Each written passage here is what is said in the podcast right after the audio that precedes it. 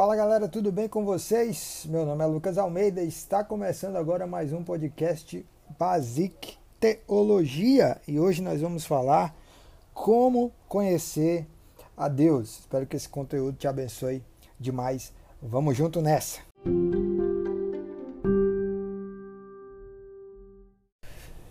Muito bem, muito bem. Hoje falando sobre como conhecer a Deus, eu quero que você vá comigo lá para Jeremias, capítulo 29, verso capítulo 9, verso 24, que diz assim: Mas o que se gloriar, glorie-se nisto, em me entender e me conhecer que eu sou o Senhor, que eu sou o Senhor. Conhecer a Deus é a nossa busca mais importante na vida. Mais importante. Por quê? O livro de Daniel vai dizer que o povo que conhece o seu Deus fará proezas. Ou seja, a partir de um conhecimento de Deus, eu sou empoderado na minha vida para cumprir aquilo que Deus tem para a minha vida ou para avançar em determinadas áreas. Né? Mas, nesse primeiro momento, eu queria discernir com você aqui a diferença entre informação e conhecimento. Por quê? Porque, apesar de parecer, né, de ser semelhante, Informação é completamente diferente de conhecimento. E eu quero ver com você aqui, informação, ela tem o significado de informação é notícia, conhecimento, ciência. Ou seja, é a letra na letra, é dados sobre algo ou sobre alguém.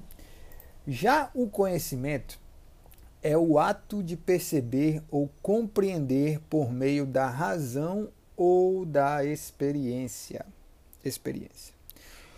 O que Deus quer de mim e de você não é que nós tenhamos apenas informação sobre ele. Deus quer que nós o conheçamos. E como eu acabei de ler aqui, o conhecimento, ele é o ato de compreender alguém através da experiência. Por exemplo, Lá na minha igreja, nós temos muitas pessoas e nós temos muitos dados das pessoas. Nós temos o nome, nós temos o telefone, nós temos a idade, nós temos o bairro onde mora. E o fato de eu saber de várias pessoas essas informações não me dá o direito de dizer que eu as conheço. Eu posso saber que ela existe. Eu posso saber que ela é um ser humano que mora num lugar tal, que tem idade tal, mas eu não posso dizer que eu a conheço. Por quê? Porque o conhecimento ele só é adquirido através de uma experiência, ele só é adquirido através de um relacionamento. Deus é um Deus que deseja o relacionamento com o ser humano. Quando Deus colocou Adão e Eva no jardim, ele procurava um relacionamento. Quando Adão e Eva pecou, Deus foi se relacionando e buscando um povo para se relacionar, nesse caso, os israelitas. Depois Jesus mandou é, Deus mandou Jesus é, para ser a propiciação dos nossos pecados, para quê? Para nos ligar novamente, para nos rasgar o véu que existia de separação entre nós e Deus, para que voltássemos ao relacionamento. Relacionamento. Isso é muito importante na mente de Deus, o relacionamento da criatura com o seu Criador. Mas é, todo conhecimento ele parte de uma informação. Você não conhece alguém do nada. Você tem informações sobre aquelas pessoas, sobre aquilo que você vai conhecer. E é isso que nós vamos falar no próximo bloco. Fica comigo aqui que tem mais.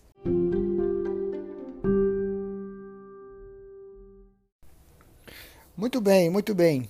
Então, como eu falei no bloco anterior, o conhecimento ele é a partir de informações, apesar de informação ser diferente de conhecimento. Né? Eu quero ver com você aqui as nossas duas fontes de informação sobre Deus. A primeira são as coisas criadas. Eu quero que você vá comigo lá para Romanos, capítulo 1, verso 19, que diz assim: Porquanto que se de Deus pode conhecer, neles se manifesta, porque Deus lhes manifestou. Porque as suas coisas invisíveis desde a criação do mundo, tanto seu poder eterno quanto a sua divindade, se entendem e claramente se veem pelas coisas que estão criadas, criadas.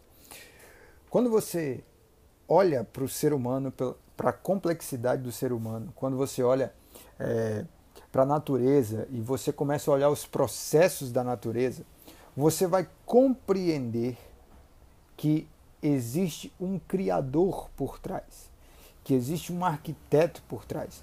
No, no design inteligente, eles vão dizer sobre é, é esse arquiteto, sobre essa mente pensante por trás das coisas criadas. No nosso caso, é, nós cremos que é Deus, porque a Bíblia é, como a Bíblia é o nosso manual de fé, ela em nenhum momento tenta provar a existência de Deus, porque ela já trabalha com o plano de fundo que Deus existe, ponto. Nisso não há questionamento.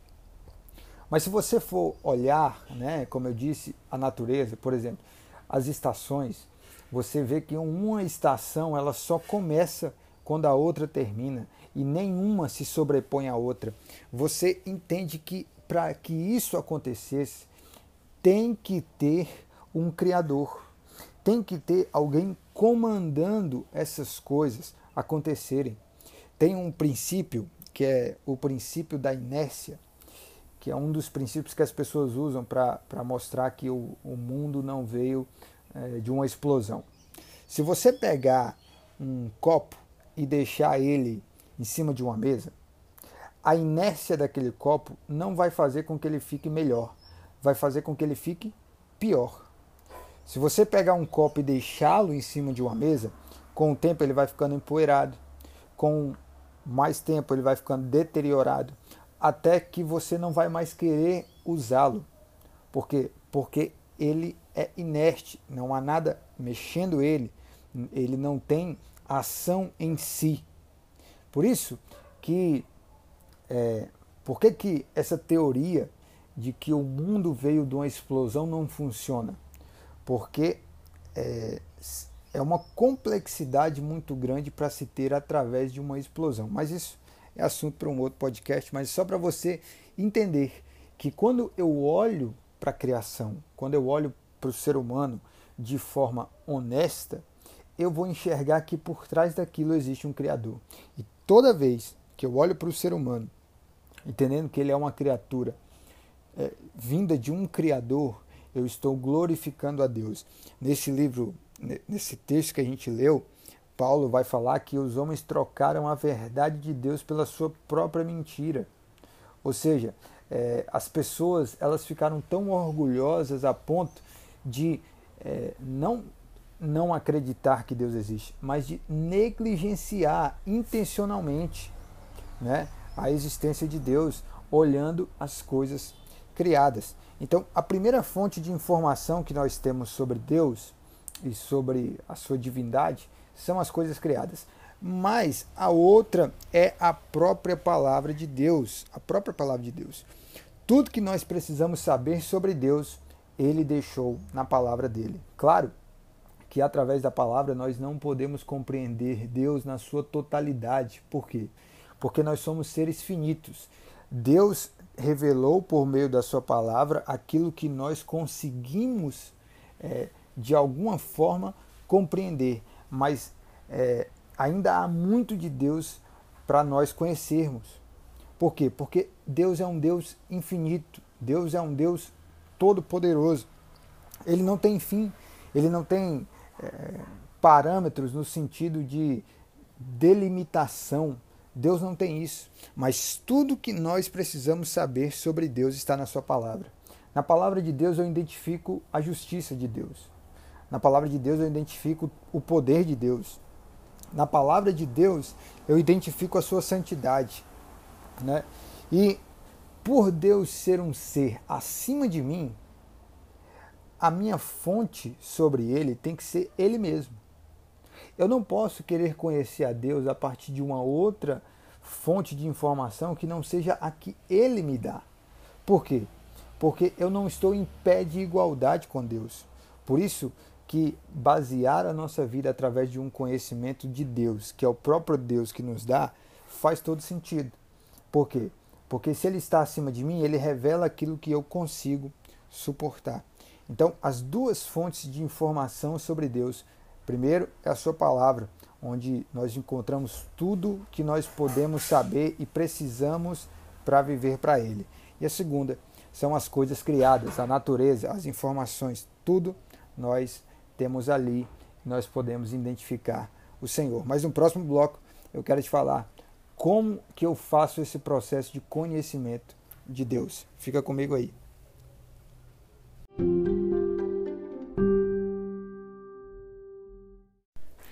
Muito bem, muito bem. E nesse último bloco eu quero ver com você que o processo de conhecer a Deus, é, como eu disse, é muito mais que informações. Então, é, o conhecimento é através do relacionamento. E eu quero ler um texto com você que está lá em Efésios capítulo 3, verso 16, que diz assim: Para que, segundo as riquezas da sua glória, vos conceda que sejais fortalecidos com poder pelo seu Espírito no homem interior, para que Cristo habite pela fé nos vossos corações, a fim de estando enraizados e fundados em amor.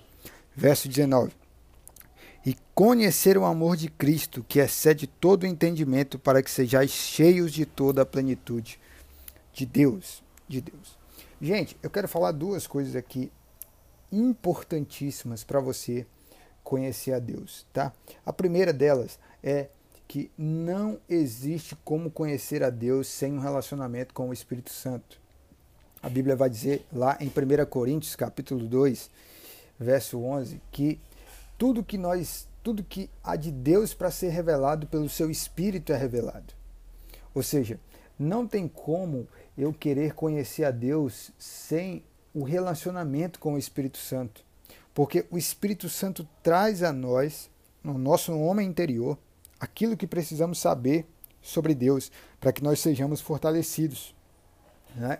Então, é, a primeira coisa que você tem que buscar no seu conhecimento de Deus é ter um relacionamento com o Espírito Santo.